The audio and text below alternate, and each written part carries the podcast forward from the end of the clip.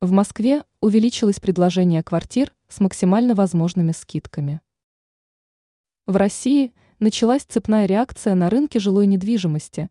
Снижение уровня ипотечного кредитования резко обвалило спрос на жилье. На этом фоне крупные застройщики, которые начинали строительство многоэтажек, еще до того, как ставки по кредитам начали расти, сейчас в затруднительной ситуации. По сути, на рынке новостроек – Сейчас останутся только россияне, у которых есть возможность получить льготный кредит. Но скопить на первый взнос 20% от стоимости квартиры, а скоро это значение могут увеличить до 25-30%, многие могут только за несколько лет в лучшем случае. Как информирует РБК «Недвижимость», максимальные скидки на квартиры в Москве уже доходят до 40%, и с таким дисконтом на рынке недвижимости продается порядка 20% лотов.